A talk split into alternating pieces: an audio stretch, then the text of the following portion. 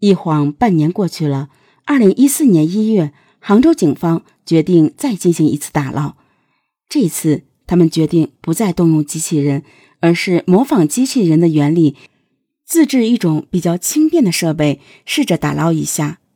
民警先把之前沉在千峡湖中的水龙拉了上来，结果显示，那只装入活体动物的铁笼与标记的位置差别并不大。这给警方增加了一些信心，但是自制的打捞器一下水，民警们才发现问题比设想的更严重。他们的设备没有配备定位系统，致使打捞器在水下的位置无法确定，行动的方向感仍不清晰。警方描述打捞情形，就像是在一个三十多米高的楼上。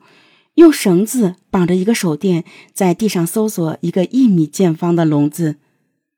这次打捞让警方意识到，要想进行彻底打捞，还要使用带有动力系统的机器人。不过，前提是要摸透湖底的情况，为水下机器人更多的排除障碍。先后进行了两次深水打捞，都没有收获。杭州警方的压力越来越大。然而不久之后，一个更不利的新消息又传来了，杭州警方更加忧虑。原来这起案件中，胡海等人因为涉嫌非法拘禁罪和故意杀人罪，检察机关提起了公诉。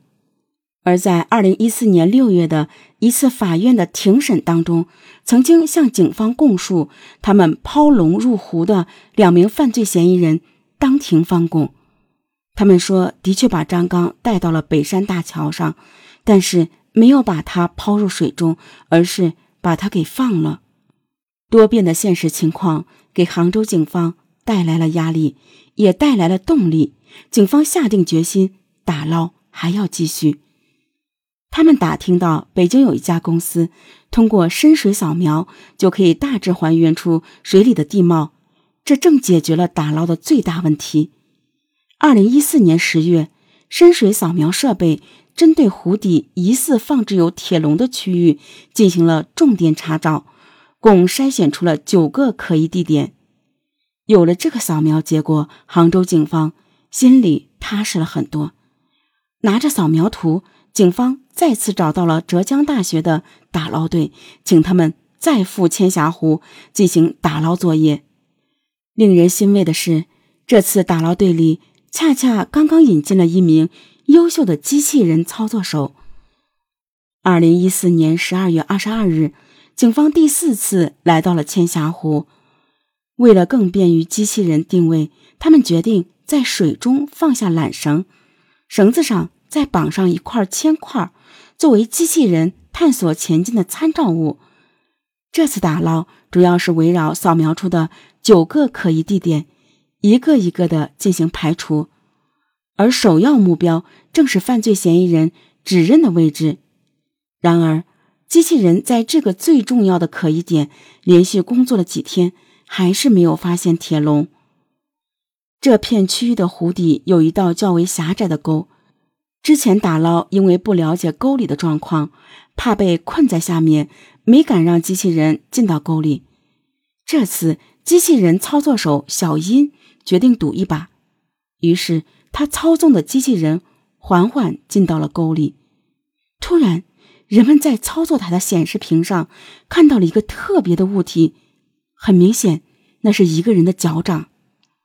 机器人继续向前移动，这时出现在人们视野中的是一个大约七十厘米见方的铁笼子，已经能看到里面人的轮廓了。兴奋之余，人们又发现了一个问题：由于时间已经过去了两年多，铁笼在湖底受到的腐蚀很严重，而且铁笼的一面出现了断裂。这意味着，如果直接打捞上来，有可能铁笼会破损，而里面的遗体也会滑落水中。为了防止铁笼断裂破损，打捞人员又利用水下机器人对那只铁笼进行了加固。在确认万无一失之后，机器人牵引着铁笼缓缓地浮出了水面。这一天是二零一五年一月六日，距离张刚失踪已经过去了两年七个月的时间了。尽管张刚已经不幸辞世，但是对于他的家人来说，这也总算是一点难得的慰藉了。一切也都将有一个公平公正的交代了。杭州警方先后四次进行了艰难的打捞，此刻全体参与人员都长长的出了一口气，而在这一刻，他们觉得以往的付出都是值得的。最关键的证据浮出了水面。在铁证面前试图翻供的案犯没有得逞，主犯胡海被判死刑，两名帮凶，一名被判死缓，一名被判无期徒刑。